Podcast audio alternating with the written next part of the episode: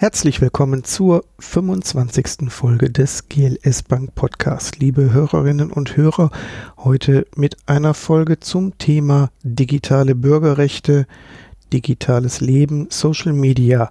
Mir zugeschaltet aus Berlin ist der Experte für digitale Bürgerrechte von Netzpolitik.org, Markus Beckedahl. Markus, schön, dass ich dich erreiche. Es freut mich, dass wir beide miteinander sprechen können. Heute Markus Beckedahl aus Berlin zugeschaltet. Markus, für die, die dich nicht kennen, stell dich doch bitte kurz vor. Ja, hallo, ich bin Markus Beckedahl. Ich habe vor 15 Jahren mal netzpolitik.org gegründet und bin seitdem der Chefredakteur und ich habe die Republika auch mitgegründet und kuratiere seitdem das Programm mit. Was genau macht denn netzpolitik.org?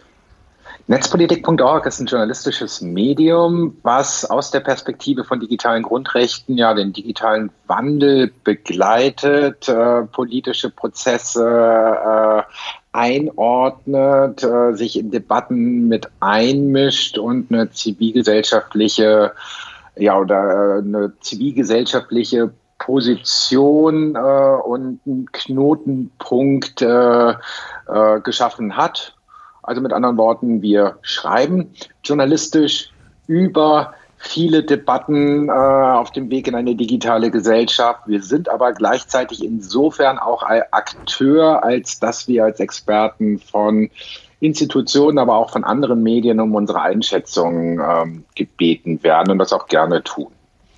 Und dass Netzpolitik mittlerweile ein, ein äh, stattliches Gewicht hat, zeigt ja auch äh, die Vorgehensweise äh, des ehemaligen äh, Vorsitzenden des, des, Verfassungsschutzes. Ja, vor vier Jahren hatten wir mal Ermittlungen wegen Landesverrat ähm, gewonnen äh, was ja damals zeigte, dass wir offensichtlich ernst genommen werden. Das ist aber vier Jahre her. Seitdem haben wir auch unsere Redaktion, unsere Arbeit ganz schön ausbauen können und äh, keine Ermittlungen mehr gehabt. Aber wir schaffen eine ganze Menge Relevanz für bestimmte Themen, die wir in der Regel als ja auch underreported sehen. Also mit anderen Worten, ähm, oder sagen wir mal ein bisschen überspitzt gesagt, berichten wir über die Themen, von denen unsere Eltern in fünf Jahren erst mitbekommen, dass sie davon auch betroffen sind. Ein wichtiger Schwerpunkt sind die digitalen Bürgerrechte und ob ein bestimmtes Netzwerk, nämlich Facebook, ich sag mal etwas salopp, digitale Bürgerrechte mit Füßen tritt, darüber würde ich gerne in den nächsten Minuten mit dir sprechen. Wie lange bist du selbst schon im Internet? Wie lange beschäftigst du dich jetzt mit sozialen Netzwerken? Oh, das erste Mal im Internet war ich Anfang der 90er. Da saß ich vor so einer Kommandozeile und war jetzt, sagen wir mal, nicht äh, total begeistert, weil ich hatte mir das alles viel mehr äh, 3D vorgestellt. Also richtig im Netz bin ich seit ja, 96, 97 spätestens. Äh, ich habe eigentlich alles so an Entwicklung von sozialen Netzwerken mitbekommen. Ähm, bei Facebook bin ich wahrscheinlich so seit 2008 oder so, seitdem die sich geöffnet hatten für Nicht-Studenten Studenten.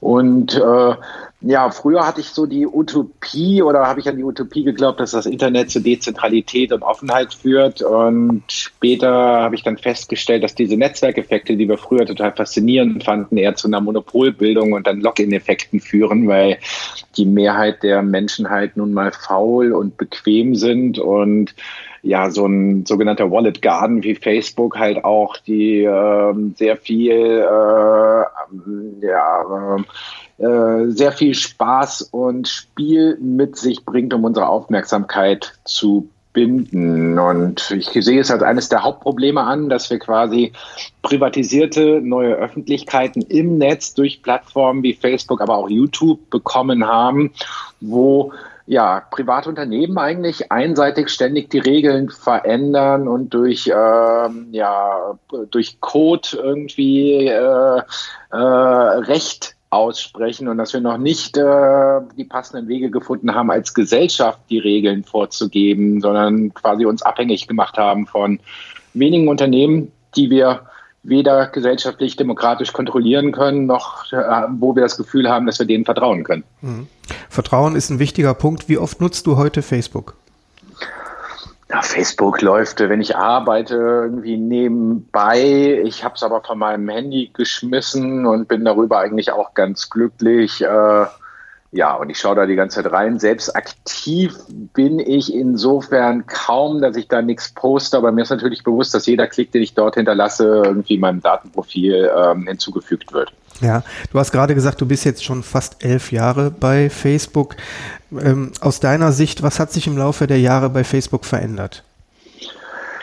Also verändert hat sich, dass es tatsächlich, sagen wir mal, eine große privatisierte Öffentlichkeit geworden ist. Insofern, dass es zum Beispiel Polit viele Politiker gibt, die im Moment nur noch über Facebook ansprechbar sind. Äh, mit anderen Worten, für die politische Debatte äh, ist Facebook viel wichtiger geworden. Gleichzeitig hat man natürlich auch in den letzten zehn Jahren bemerkt, dass äh, vor allen Dingen Rechtspopulisten festgestellt haben, dass die Mechanismen von Facebook, äh, äh, die äh, und aber auch YouTube äh, ähm, sehr gut sind, wenn man eine populistische Agenda quasi auch äh, auf eigener Basis ähm, propagieren möchte, insofern, dass man äh, an den traditionellen traditionellen Gatekeeper-Medien vorbeigeht und quasi seine eigenen äh, Gegenöffentlichkeiten auf Facebook schafft. Das liegt daran, dass Facebook durch seine Arbeitsweise eher populistische, laute, erregende Inhalte bevorzugt darstellt. Äh, und da haben wir dann halt so einen, so einen Teufelskreis sozusagen. Diejenigen, die laut sind und die schrill sind und Menschen aufregen, die kriegen mehr Aufmerksamkeit und dann steigert sich das immer weiter so, dass halt äh, ja eigentlich äh, äh, unemotionale oder sagen wir mal äh, neutrale oder sagen, sagen wir mal abwägende, argumentierende Debattenbeiträge äh, in dieser Öffentlichkeit keine Chance mehr haben. Stattdessen wir Phänomene wie Donald Trump oder bei uns die AfD haben in diesen neuen Öffentlichkeiten groß werden sehen. Nun kommen ja neben Fake Fake News, genau. Neben Fake News kommen ja auch noch so Dinge dazu, das Geschäftsmodell, diese, diese Hook-Systematik, also diese Aufmerksamkeitsökonomie, äh, den Menschen dazu zu bringen, noch länger am Rechner zu sitzen, noch mehr Facebook zu scrollen, noch mehr Anzeigen ausgespielt zu bekommen. Ähm, da dem gegenüber steht diese Trust-Kampagne, die letztes Jahr auch Facebook gemacht hat. Wie stehst du dem gegenüber? Also ich habe irgendwann äh, aufgehört mitzuzählen oder zusammen zu, zu recherchiert zu bekommen, wie oft Facebook Entschuldigung gesagt hat. Äh, äh, ich erinnere mich noch an die vorletzte Anhörung von Mark Zuckerberg äh, zu Cambridge Analytica im US-Senat, wo er 42 Mal äh, Oh, sorry, my team will come back to you gesagt hat, äh, wo er nicht in der Lage war, irgendwas zu erklären, aber immer Entschuldigung gesagt hat. Ähm, äh, ja, äh, natürlich hat, weiß Facebook, dass sie aufgrund ihres Geschäftsgebarens auf der einen Seite, aufgrund ihrer Intransparenz, aufgrund ihrer vielen, vielen äh, Versäumnisse oder Fehler im Umgang mit Nutzerdaten und anderen Sachen zumindest in äh, bestimmten Staaten wie Deutschland in der öffentlichen Debatte äh, sehr negativ gesehen werden, obwohl sie sehr mächtig sind insofern, dass sie sehr häufig genutzt werden. Und man versucht das natürlich irgendwie durch eine Image-Kampagne ähm, äh, sich äh, ja, äh, besser darzustellen oder zu versuchen, dass man in der, äh, in der Öffentlichkeit besser wahrgenommen wird. Ich selbst glaube diesem Unternehmen überhaupt nichts mehr. Dafür habe ich einfach zu viel direkt miterlebt. Und solange sie ihr Geschäftsmodell nicht verändern, können sie noch so oft Entschuldigung sagen, aber das Hauptproblem liegt teilweise oder liegt größtenteils in ihrem Geschäftsmodell, äh, was halt nicht die Welt verbessern will, sondern einfach äh, Facebook mehr Geld einbringen möchte. Mhm. Das heißt, ich habe letztens mit Dr. Thomas Schwenke gesprochen, den kennst du ja auch, und der hat gesagt, mhm. dass also gerade im Datenschutzbereich er als Fachmann natürlich bemerkt, dass sich dort was tut, aber der Privatnutzer aus meiner Sicht äh, bekommt das so, glaube ich, gar nicht mit, oder? Naja, also wenn Facebook äh, die Privatsphäre der Nutzer wirklich etwas bedeuten würde, dann würde ja doch Facebook zum Beispiel auch die Datenschutzgrundeinstellungen erstmal auf scharf setzen. Mit anderen Worten, im Moment ist es so, dass äh, wenn ich ein Neunutzer bei Facebook bin, ich erstmal mich ausführlich damit beschäftigen muss, wie kann ich denn meine Privatsphäre auf der Plattform äh, schützen, indem ich die Einstellungen versuche zu verstehen, die ich nach elf Jahren Nutzung immer noch nicht hundertprozentig verstanden habe. Und wenn man es umdrehen würde, wenn Facebook es ernst meinen würde, dann wären am Anfang erstmal die Datenschutzeinstellungen scharf und dann könnten all die sogenannten mündigen Bürger, die gern freizügig sein möchten, sich gern dann noch damit beschäftigen, wie man sich da freischalten kann. Das sehe ich aber im Moment noch nicht. Und natürlich gibt es halt auch Bestrebungen von Facebook. Facebook möchte seine Dienste verzahnen, Messenger mit Facebook, mit Instagram, mit WhatsApp und alles verschlüsselt kommunizieren. Das klingt auch erstmal toll. Ähm, ich finde es auch gut, dass, sagen wir mal, WhatsApp erstmal verschlüsselt ist. Der Facebook Messenger übrigens nicht so.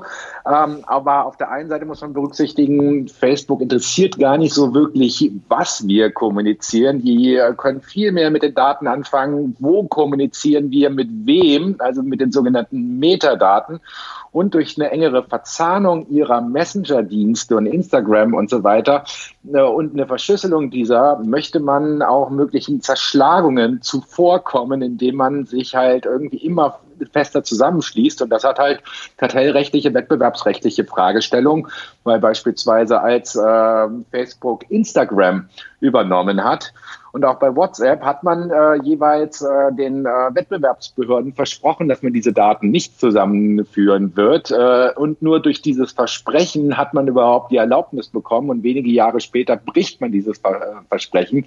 Also meiner Meinung nach sollte man dann auch von den Wettbewerbsbehörden konsequent vorgehen und Facebook einfach wieder zerschlagen, weil die haben einfach ihr Versprechen nicht eingehalten, was halt äh, zur Erlaubnis geführt hat. Was glaubst du, woran hapert es, dass die Politik nicht stringenter eingreift?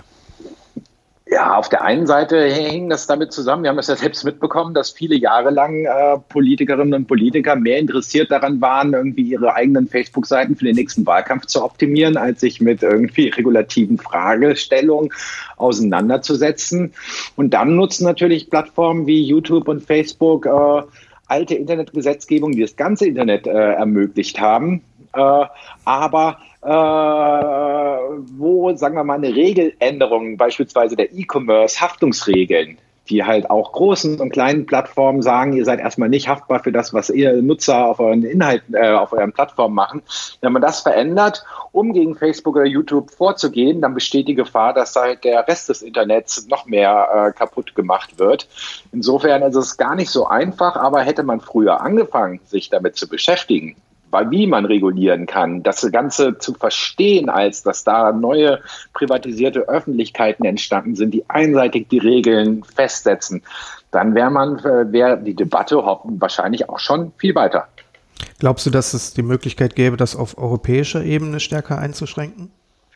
Ja, natürlich. Also auf europäischer Ebene äh, sollten wir am ehesten vorgehen, um äh, quasi die Macht äh, von solchen Plattformen zu begrenzen, diese privatisierten Öffentlichkeiten mehr zu demokratisieren, weil wir können ja in Deutschland machen, was wir wollen. Äh, letztendlich sind wir mit unseren 80 Millionen Einwohnern, wovon vielleicht die Hälfte bei Facebook-Diensten ist, äh, im Gesamtvergleich der 2,3 Milliarden Facebook-Nutzer weltweit äh, ja nicht wirklich relevant. Aber wenn man erstmal mit dem europäischen Binnenmarkt rangeht, dann hätte man irgendwie eine bessere Chance zur Regelsetzung, wie zumindest die Datenschutzgrundverordnung auch schon gezeigt hat, die zwar nicht perfekt ist, aber sagen wir mal Datenschutz äh, etwas mehr Bedeutung äh, beigebracht hat.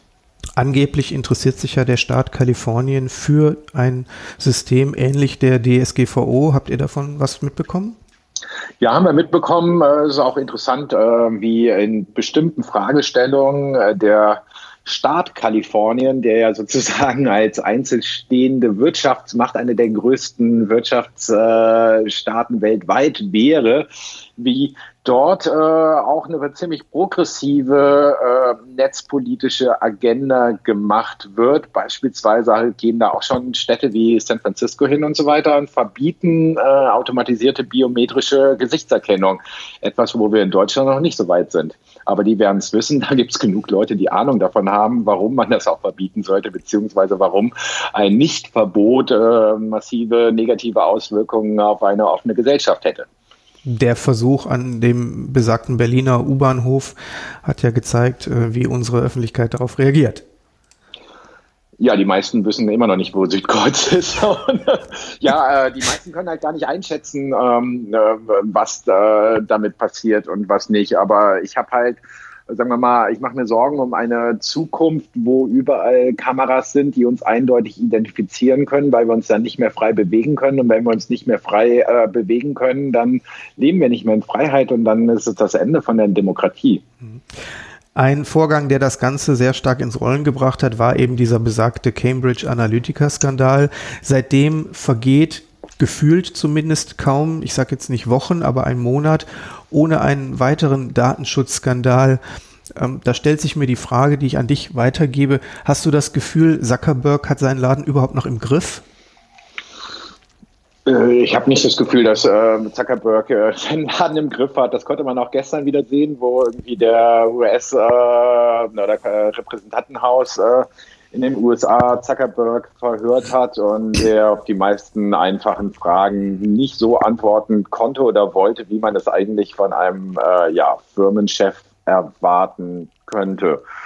Diese Cambridge Analytica und äh, viele andere Datenskandale sind seitdem offengelegt worden, kommen ja auch aus einer Zeit, wo Facebook der Meinung war, äh, Privatsphäre gibt's nicht mehr, Datenschutz interessiert niemanden, wo man halt auch, sagen wir mal, sich insofern geöffnet hat, um ein Ökosystem zu werden, um einen Mehrwert äh, gegenüber allen anderen konkurrierenden Plattformen zu schaffen, wo man sozusagen Drittanbietern äh, ja, ziemlich freien und offenen Zugang zu den Daten der eigenen Nutzer gewährt hat, ohne dass man sich so anscheinend so richtig darum gekümmert hat, die Daten der eigenen Nutzer zu schützen, wie man es immer versprochen hat. Insofern erleben wir sehr viel noch Aufdeckung von externen und nicht von Facebook selbst aus den Zeiten, wo Facebook einfach mal aufgrund seines aggressiven äh, Verhaltens und Geschäftsgebarens den Markt platt gemacht hat und äh, quasi die ähm, Rechte seiner Nutzer vollkommen ignoriert hat. Mhm. Wobei ja jetzt angeblich ähm, durch diesen Skandal die APIs so weit zugeschraubt worden sein sollen, dass sie nur noch 5% der Daten überhaupt preisgeben. Ne? Ja, aber äh, diese ganze Zeit, wo diese Daten irgendwie wo offen waren, hat halt äh, Facebook äh, geholfen, quasi den ganzen Marktplatz zu walzen. Mhm. Weil sie halt äh, das dadurch auch so das attraktivste Ökosystem geworden sind und so weiter. Nun werden ja angeblich Menschen, die noch nicht mal bei Facebook sind, selbst angemeldet, auch durch Querpostings, Querverlinkungen, Plugins oder geöffnete Adressbücher von Freunden genauso mitgetrackt wie Menschen, die tagtäglich sich auf Facebook bewegen. Wie seht ihr diese Diskrepanz? Und dann die nächste Frage, ähm, glaubst du, dass dort einfach, dass es was mit Medienkompetenz zu tun hat?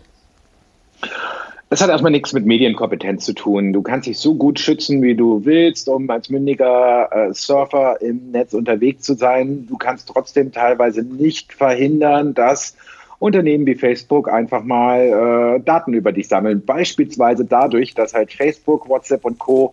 jahrelang entweder automatisiert oder irgendwie äh, ja, die Leute sehr motivierend ähm, äh, mit dazu beigetragen haben, dass äh, Adressbücher deiner ganzen Freunde hochgeladen wurden. Und äh, sobald, also du kannst dich so schützen, wie du willst, sobald deine Freunde deine ganzen Daten in ihrem Adressbuch haben und das einem Unternehmen wie WhatsApp oder Facebook irgendwie schenken, bist du sozusagen identifiziert. Andererseits haben wir natürlich eine Situation, dass sehr viele Medienseiten oder andere Webseiten einfach mal äh, Tracker von Facebook und Co. einbauen und äh, Facebook und Co. jedes Mal mitbekommen, wenn man auf bestimmte Seiten surft. Das finde ich inakzeptabel. Hier brauchen wir bessere Regeln gegen dieses sogenannte intransparente Tracking. Und wir brauchen auch klare Regeln, dass Menschen, die keine bewusste Einwilligung gegeben haben, nicht von Unternehmen wie Facebook so verarbeitet werden können, beziehungsweise ihre Daten.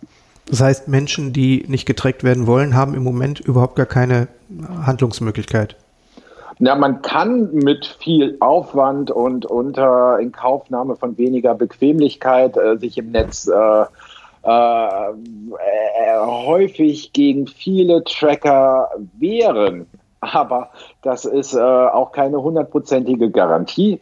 Und klare Regeln gegen intransparentes Tracking, wie sie zum Beispiel durch die sogenannte E-Privacy-Verordnung auf EU-Ebene vorgesehen wurden, die dann äh, gegen ein Bündnis von äh, werbetreibenden Plattformen und der deutschen Verlagsindustrie quasi gestoppt worden. Diese E-Privacy-Verordnung hätte ähm, ein solches Vorgehen ähm, schwerer gemacht, beziehungsweise auch dieses intransparente Tracking äh, klar untersagt. Und da müssen wir hin, weil es kann doch nicht sein, dass irgendwie äh, wir uns tierisch bemühen müssen und aufwendig irgendwie unsere Rechner sicher machen müssen, um uns dagegen zu wehren, dass äh, fremde Firmen, die wir überhaupt gar nicht kennen, mit denen wir überhaupt nichts zu tun haben, äh, unsere Daten sammeln und gegen uns verwenden wollen. Mhm.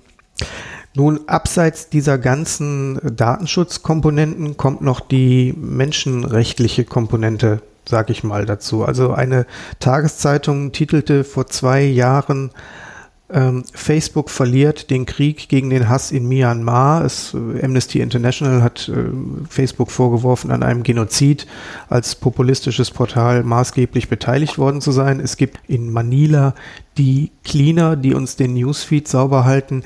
Ähm, wie geht Netzpolitik unter Berücksichtigung solcher Dinge damit um und sagt, und dennoch haben wir eine Präsenz auf Facebook? Hm.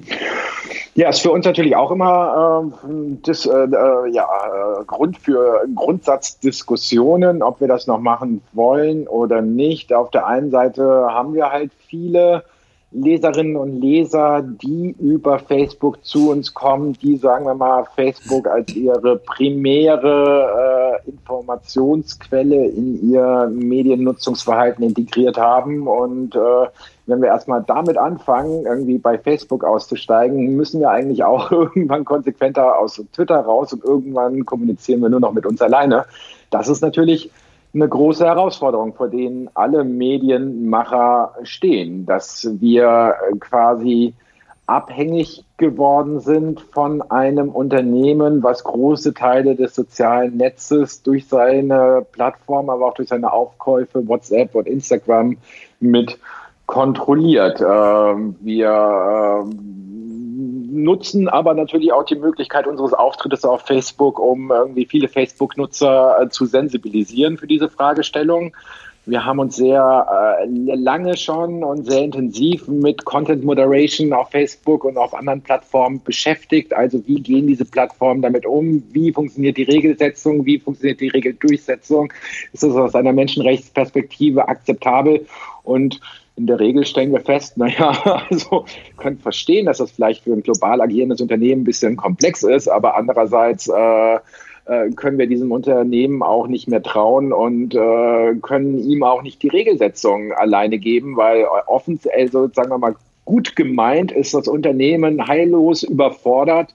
Schlecht gemeint hat man halt oder hat man kein Interesse daran, irgendwie ähm, unsere Rechte dort ausreichend zu akzeptieren oder zu respektieren. Oder sehr überspitzt gesagt kann man sagen, ein Unternehmen, weil dem wichtiger ist irgendwie, dass halt weibliche Brüste nicht angezeigt werden als äh, rechter, rechte Hassnachrichten, ist kein Unternehmen, dem wir eine Regelsetzung äh, für unsere gesellschaftlichen Werte in Deutschland äh, geben sollten, mhm. übergeben sollten. Nun sind ja auch viele NGOs oder auch kirchliche Träger, die Bistümer haben ja auch mittlerweile alle Facebook-Präsenzen. Ähm, diesen, diesen Rückzug aus, aus ethisch-moralischen oder Wertevorstellungen, glaubst du, der steht im Moment noch ähm, im Gegensatz zur Resignation bezüglich Reichweite?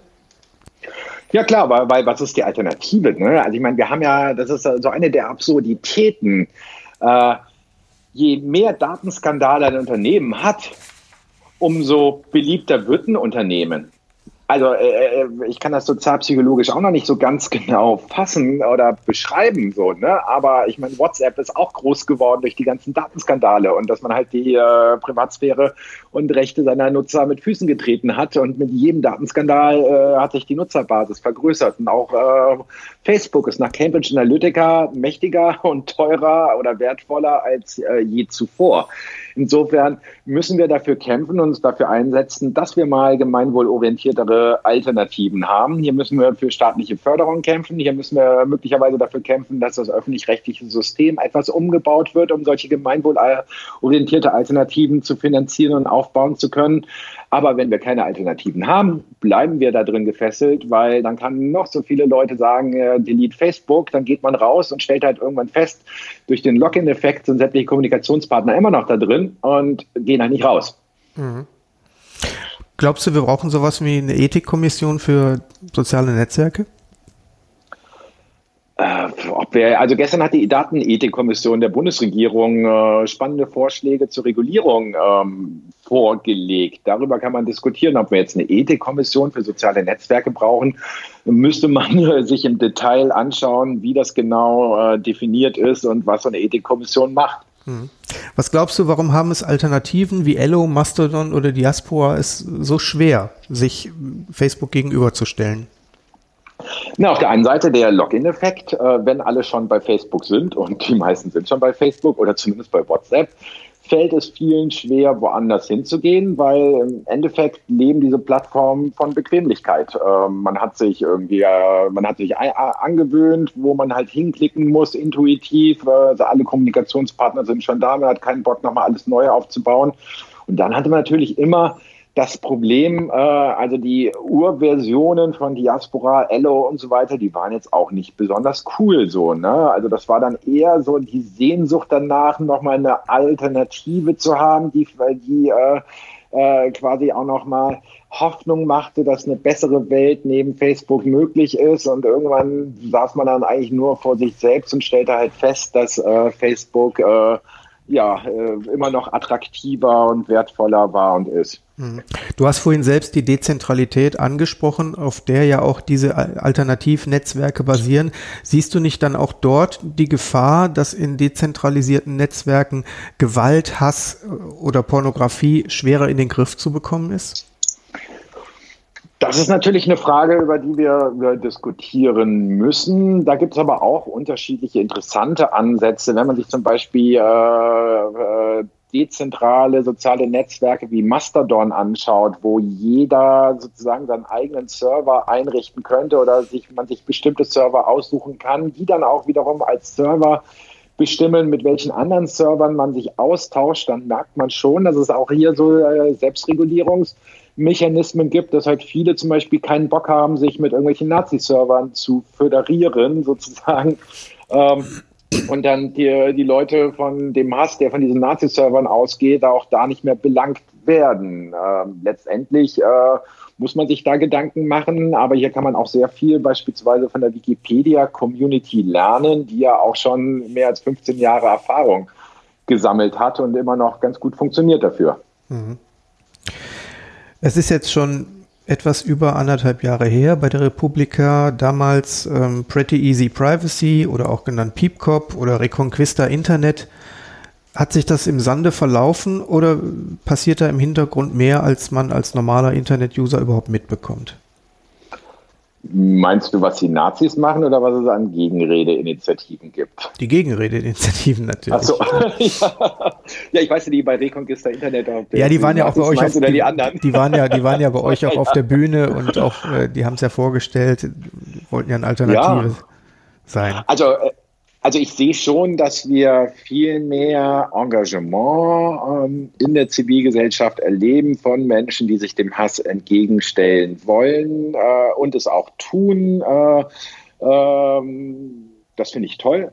Das, äh, davon brauchen wir immer noch mehr. Digitale Zivilcourage ist genauso wichtig wie Zivilcourage im analogen Raum. Wir würden im analogen Raum auch selten akzeptieren oder respektieren oder tolerieren, wenn Menschen in unserer Gegenwart Opfer von Hassrede und äh, rechten zum Beispiel Einschüchterungsstrategien werden. Ähm, da muss man auch im Netz sich entgegenstellen und zeigen, eigentlich dieser Hass geht von einer kleinen Minderheit aus, die sehr motiviert ist, äh, die teilweise viel zu viel Zeit leider hat, äh, aber wir sind mehr und äh, das muss man immer wieder sichtbar machen. Mhm. Menschen miteinander versetz, äh, vernetzen. Das war der Anspruch, mit dem Mark Zuckerberg vor vielen Jahren gestartet ist. Wo stehen wir da heute? Ja, das hat ganz gut funktioniert mit dem Miteinander vernetzen, aber dadurch, dass halt die äh, die Motivationen des Unternehmens darauf ausgerichtet sind, uns äh, ja zu möglichst vielen Interaktionen zu verleiten, hat das Unternehmen ähm, quasi ein Monster geschaffen, um sein Geschäftsmodell darauf aufzubauen. Und die gesellschaftlichen Auswirkungen sind ganz schön massiv. Äh, und diese Unternehmen wie Facebook verdienen daran eine ganze Menge Geld und die Kosten haben wir als Gesellschaft zu tragen. Das ist noch etwas, was, wo wir Lösungen, Wege finden müssten, das auszugleichen. Mhm. Beispielsweise, indem man ja, die gesellschaftlichen Folgekosten in Unternehmen in Rechnung stellt oder sie endlich mal besteuern würde. Mhm. Du bezahlst mit deinen Daten. Das ist ein geflügelter Satz für viele soziale Netzwerke.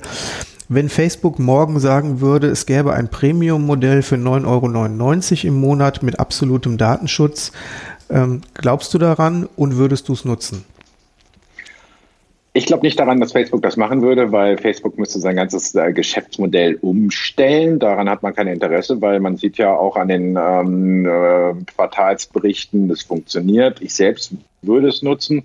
Ich selbst nutze auch äh, zum Beispiel E-Mail-Anbieter wie Posteo, den ich irgendwie einen Euro im Monat zahle, äh, die mir aber datenschutzfreundliche Services für meine E-Mail geben und wo ich dann nicht zu irgendwelchen kostenlosen Diensten wie GMX oder äh, Gmail gehen muss, die einfach ähm, mich quasi als ja, Werbeplattform nutzen und äh, mich so, weil, so gut äh, es geht äh, ausforschen wollen, um ihren werbetreibenden Kunden quasi den Zugang zu meiner Aufmerksamkeit äh, zu verkaufen. Mhm. Du bist relativ fit in dem Thema, kann man so sagen. Ähm, dennoch auch meine Frage an dich. Fühlst du dich ein Stück weit manipulativ beeinflusst oder sagst du, ich kann das mittlerweile fachlich alles so bewerten, mich holt da keiner mehr vom Ofen vor?